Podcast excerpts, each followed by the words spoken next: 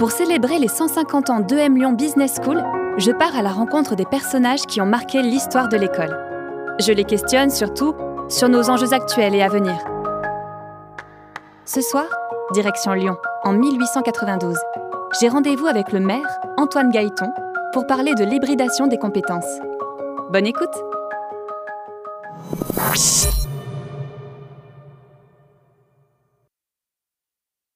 Antoine Gaëton, monsieur le maire, bonjour. Bonjour, jeune dame. Oh, appelez-moi madame, je vous en prie. Vous allez bien? Je viens clôturer avec vous cette deuxième saison en 1892.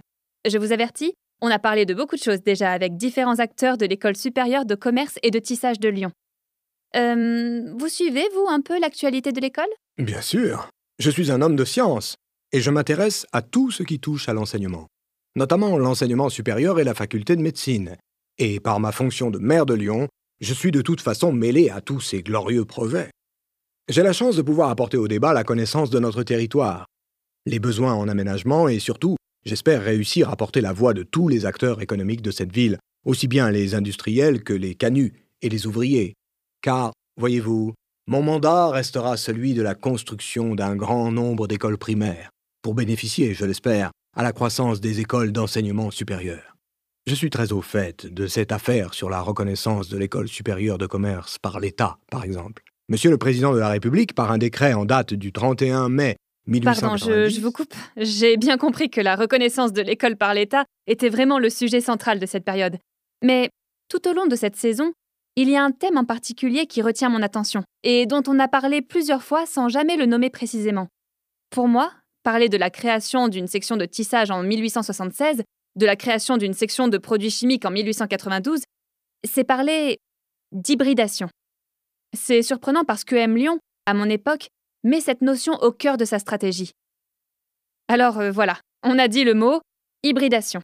Qu'est-ce que ça vous inspire? Oh, la question est facile. Je suis médecin. En chimie organique et en biologie, l'hybridation peut désigner la fusion de cellules ou encore le croisement entre deux individus de taxons différents. Mais je dois dire, je ne saisis pas le lien que vous faites avec notre école supérieure de commerce et de tissage. et moi, je ne sais pas ce que sont des taxons, mais je crois que c'est pas le sujet. L'hybridation, c'est aujourd'hui le maître mot pour toutes les grandes écoles de commerce. Elles veulent former des managers hybrides. L'hybridation des compétences, c'est par exemple former de futurs managers au savoir de gestion, mais aussi capables de gérer des projets technologiques. Oh, je vois, vous voulez parler des savoirs polytechniques. Euh, justement, je voudrais qu'on définisse clairement ce qu'est l'hybridation. C'est un concept qui peut paraître un peu flou, mais qui est très central aujourd'hui pour comprendre la stratégie d'EM Lyon à l'horizon 2025. Vous proposez savoir polytechnique euh, Pas mal. On pourrait parler aussi de double diplôme ou de compétences pluridisciplinaires. Eh bien, si vous me permettez une légère digression par rapport à notre sujet, je crois pouvoir vous l'expliquer assez clairement et simplement. Car l'officialité lyonnaise voit tous les jours de nombreux exemples d'hybridation. Pour nombre de maisons de soierie, d'industries, d'ateliers, de boutiques ou de sociétés diverses, tel est l'enjeu économique du mariage. Les nombreuses raisons sociales, formées de plusieurs noms, attestent bien de l'association d'un nouveau venu dans la famille. C'est le cas de la maison Arlès Dufour ou de la société Buffo-Robatel. D'un côté, on recherche surtout des gendres ayant une bonne connaissance des marchés, notamment internationaux, ce qui est essentiel pour développer les débouchés. Aujourd'hui, ce sont les ingénieurs en chimie industrielle qui sont particulièrement prisés. Ainsi en est-il de Toby Robatel, ingénieur chimiste formé à l'école centrale de Lyon qui donna à la société Buffo une nouvelle dimension. C'est aussi grâce à la collaboration de gendres scientifiques, René Queller et Armand Gélibert que la firme Lumière a pu prendre un nouveau tournant vers la recherche médicale. De l'autre côté, les femmes peuvent aussi permettre l'alliance de compétences. Ainsi en est-il du mariage de Nelly, fille de Pierre Dantot, à la tête d'une maison spécialisée dans la production de cuves émaillées, et Eugène Vignon, héritier des négociants en métaux de Vignon Chocky. Leur mariage scelle l'alliance entre fournisseurs de la matière première et fabricants de produits finis, et ce, pour le meilleur et pour le pire. L'argument peut aussi être financier car les cas sont nombreux où le mariage a permis d'apporter les fonds nécessaires au démarrage des activités. François Gillet, lorsqu'il fonda sa maison, il maîtrisait la technique de la teinture en noir, mais il lui manquait les capitaux. Son mariage avec la fille d'un confrère du Beaujolais lui fournit la dot nécessaire à l'établissement de son atelier. Vous avez raison, c'est une définition originale qu'on peut donner à l'hybridation des compétences. En, somme, plus sérieusement, l'hybridation des compétences permet de développer chez l'étudiant des capacités qu'il ne pourrait a priori pas avoir seul s'il suivait un enseignement purement pratique, uniquement théorique ou très spécialisé. Et c'est là la force des programmes de l'École supérieure de commerce de Lyon.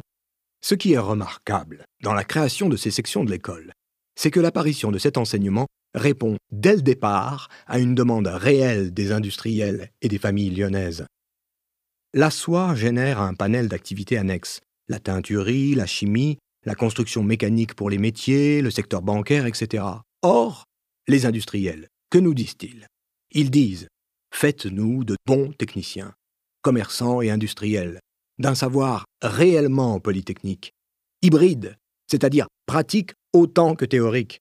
Formez-nous à tous les degrés de l'enseignement national, des hommes capables de se mêler au mouvement économique, industriel, commercial, avec toutes les ressources de l'instruction moderne, des employés ou des artisans, des contremaîtres, des comptables, des représentants d'industrie, des chefs d'usine ou des directeurs de comptoir. Donnez-leur, avec le savoir technique, la connaissance des langues étrangères, puis lancez-les sur les principaux marchés ou centres d'approvisionnement du globe, et vous aurez demain, sinon aujourd'hui, d'excellentes finances. Et c'est cette double préoccupation de perfectionnement chez le jeune homme, l'instruction nécessaire à l'exercice d'une industrie déterminée, et en même temps de le retenir sur une direction rationnelle jusqu'au jour où il sera admis comme collaborateur ou employé dans une manufacture, c'est cette double préoccupation, dis-je, qui a amené plusieurs familles à demander s'il ne serait pas possible de faire pour ceux de leurs enfants qui se destinent à l'industrie de produits chimiques ce que la Chambre avait fait pour ceux qui se destinaient aux soieries et auparavant pour ceux qui se destinaient à la banque ou au commerce. Pour tout vous dire, le conseil d'administration de l'école de commerce et plusieurs membres de la Chambre de commerce songent même un instant à élargir davantage ce programme et à l'étendre au commerce des métaux et des constructions mécaniques par un accord semblable avec l'école centrale lyonnaise.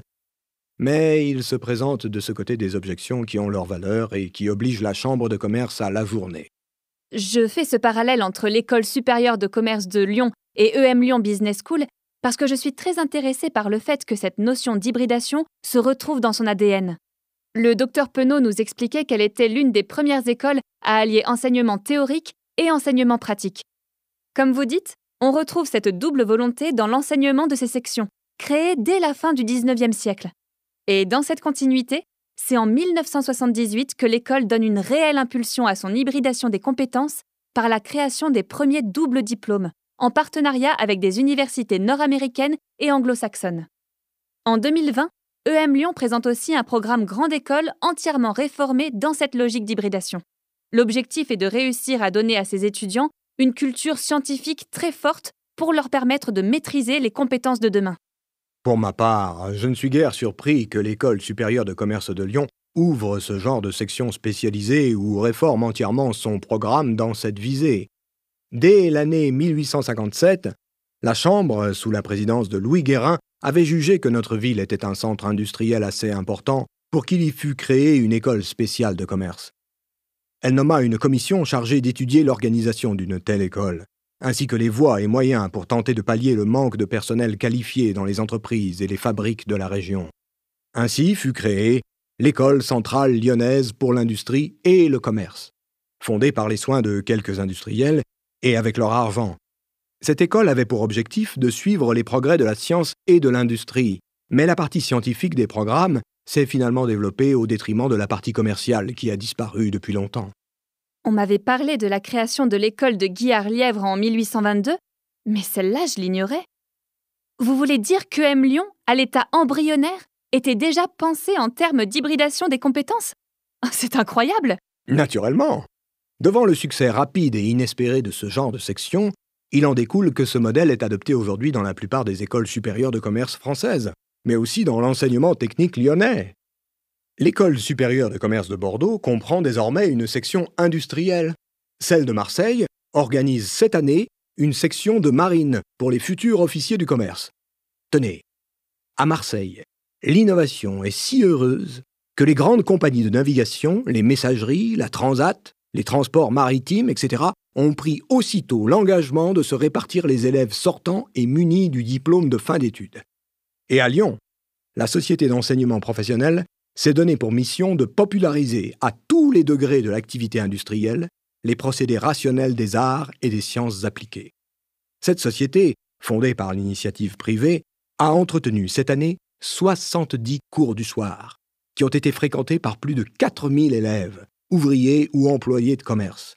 Ces chiffres vous disent assez si ces services sont appréciés et l'influence que cette société exerce à tous les degrés du travail sur notre production industrielle. Euh, oui, effectivement, c'est assez éloquent. Et voici, dans l'ordre commercial, tout au sommet, l'École supérieure de commerce et de tissage de Lyon. Par la création de ces sections, elle se propose de propager parmi les hommes laborieux les connaissances techniques de leur métier en conciliant les dures nécessités du travail industriel avec les besoins de l'intelligence. À mon sens, il est évident qu'il ne peut sortir que du bien de ces discussions entre savants et hommes pratiques. Vous voyez, à Lyon, notre système d'enseignement technique et professionnel n'offre désormais plus de lacunes, et notre grande industrie de la soie pourra bientôt défier toutes les concurrences avec cette légion de jeunes travailleurs rompus à tous les secrets du métier. Le seul inconvénient de ces sections, c'est qu'elles sont chères, avouons-le. À l'école de commerce, le coût des équipements est tel que l'année a été fixée à 800 francs. Autant dire que cet enseignement est destiné surtout aux jeunes gens des familles aisées, appelés à devenir des chefs de commerce.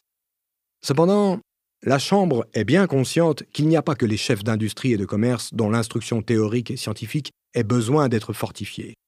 Il y a en effet au-dessous de la classe si nombreuse des auxiliaires des employés qui ne reçoivent qu'une instruction imparfaite et mal appropriée au service qu'ils doivent rendre.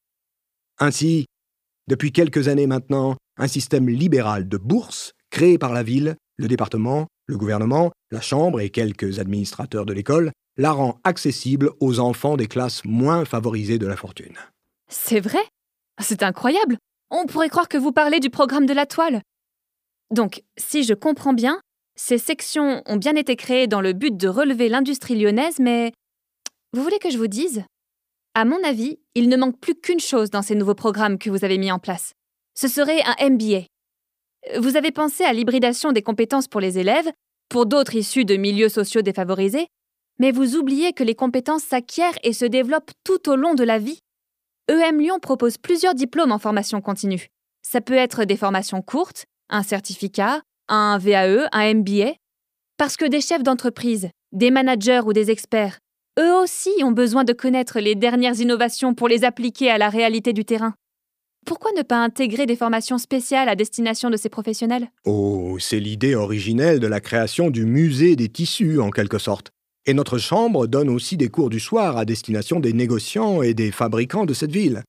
Pour l'instant, de tels cours sont dispensés par la Chambre de commerce, car ce public de connaisseurs du métier a effectivement des attentes particulières. Mais la Chambre prévoit peut-être de l'intégrer à son programme et je ne suis pas au courant. La difficulté, il me semble, c'est que l'admission à l'école supérieure de commerce recommande pour l'instant des aptitudes précises et particulières. Et c'est le rôle des établissements primaires et primaires supérieurs de former ces jeunes gens à la poursuite d'études dans le supérieur. Vous parlez de l'importance des cours préparatoires pour accéder à l'enseignement supérieur? Oui. Et dans l'ensemble, les examens sont satisfaisants, bien sûr. Cependant, le jury constate qu'il y a encore des candidats dont la préparation est insuffisante. Et je ne saurais trop recommander aux familles qui destinent leurs fils aux études de commerce de les y faire préparer d'une façon spéciale. Car aujourd'hui, les programmes de l'enseignement classique, notamment celui des lettres philosophie, ne répondent plus aux connaissances exigées pour ce concours de l'école de commerce. Grâce aux aménagements de la ville et les équipements scolaires fournis par notre municipalité, les moyens de préparation ne font pas défaut. Puisqu'en dehors du cours préparatoire établi à l'école même, des écoles primaires ou des institutions libres comme celle du Point du Jour ont ouvert des cours spéciaux de préparation que les jeunes gens peuvent suivre tout en poursuivant dans les études classiques de philosophie ou les lettres mathématiques. Cette année, l'école de commerce de Lyon a dédoublé ses cours préparatoires.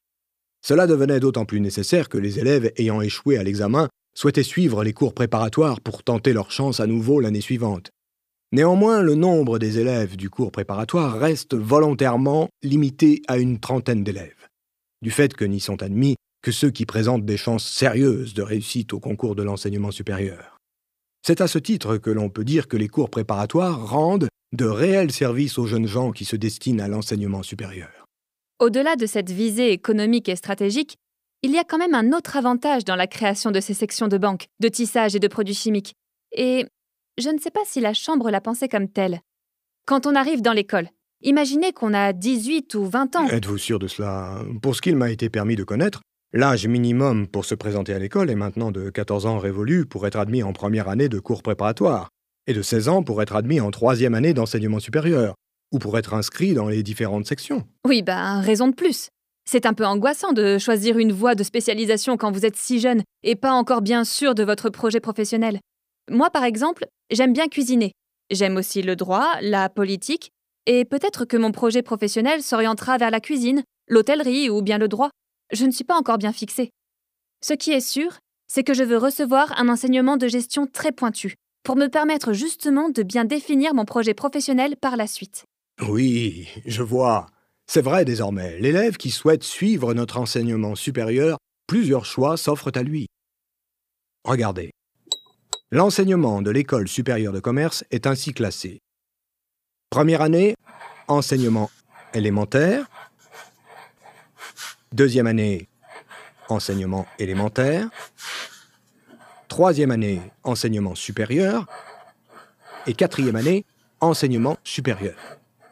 Lorsqu'il se présente à l'école, s'il réussit le concours d'admission, il peut suivre une ou deux années de cours préparatoires selon le niveau de ses connaissances, ou bien il peut accéder directement à l'enseignement supérieur commercial s'il justifie d'un diplôme de bachelier ou de certains certificats d'études. Donc euh, oui, vous pouvez être admis en tant que préparationnaire ou admis sur titre. L'enseignement comprend ensuite deux parties. La première, réservée aux connaissances générales communes à tous les élèves, est donnée à l'école de commerce. Donc ça, c'est le tronc commun. La seconde, généralisée à l'enseignement de la banque, des soies ou de la chimie industrielle et à ses compléments habituels, font l'objet de cours suivis en parallèle dans d'autres établissements, à l'école de chimie industrielle par exemple. Et ça, ce sont les voies de spécialisation ou double diplôme en partenariat avec d'autres grandes écoles. En partenariat avec d'autres grandes écoles? Ce projet a pour point de départ une entente intervenue entre le conseil d'administration de l'école et le directeur de l'école de chimie industrielle.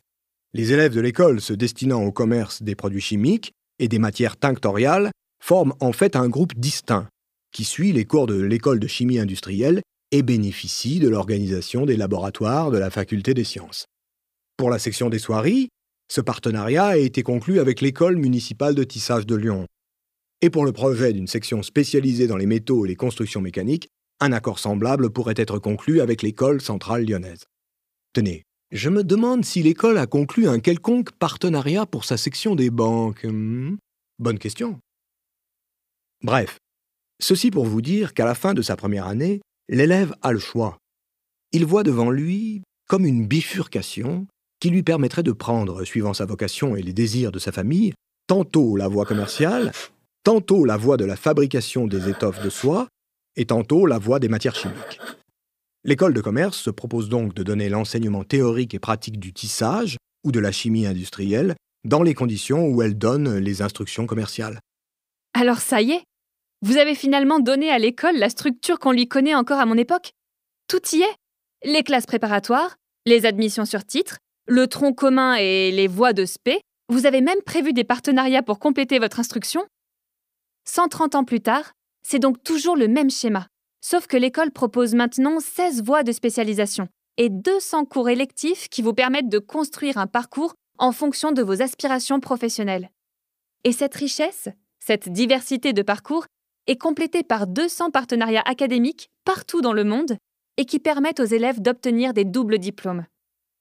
Pour mon cas, si je voulais approfondir mes appétences juridiques ou politiques, ce qui pourrait m'intéresser, ce sont les partenariats avec Lyon 3, ENS ou Sciences Po Lyon, pour ne parler que de ceux que vous pourriez connaître. Et si je décidais finalement de construire mon projet professionnel autour de la cuisine ou du tourisme, je pourrais m'intéresser au double diplôme avec l'Institut Paul Bocuse, par exemple. Vous voyez Comme vous dites, toutes les bifurcations sont possibles. Bien. Monsieur le maire, Antoine Gaëton, je vous remercie pour toutes ces précisions. À bientôt. L'émission est finie pour aujourd'hui. J'espère que ça vous a plu. J'espère que la notion d'hybridation des compétences vous paraît plus claire. L'avantage avec cet exemple des mariages, c'est que ça reste bien en tête. Ce podcast vous est proposé par EM Lyon Business School, avec Stéphane Bernard dans le rôle d'Antoine Gaëton, Juliette Père, moi-même, dans le rôle de Mia, le studio Audiovisite pour les prises de voix, à l'écriture et à la réalisation, Naguib Boufraï de l'émission Capsule. Ainsi s'achève cette deuxième saison en 1892. Rendez-vous dans 80 ans dans quelques semaines pour notre troisième saison. À bientôt!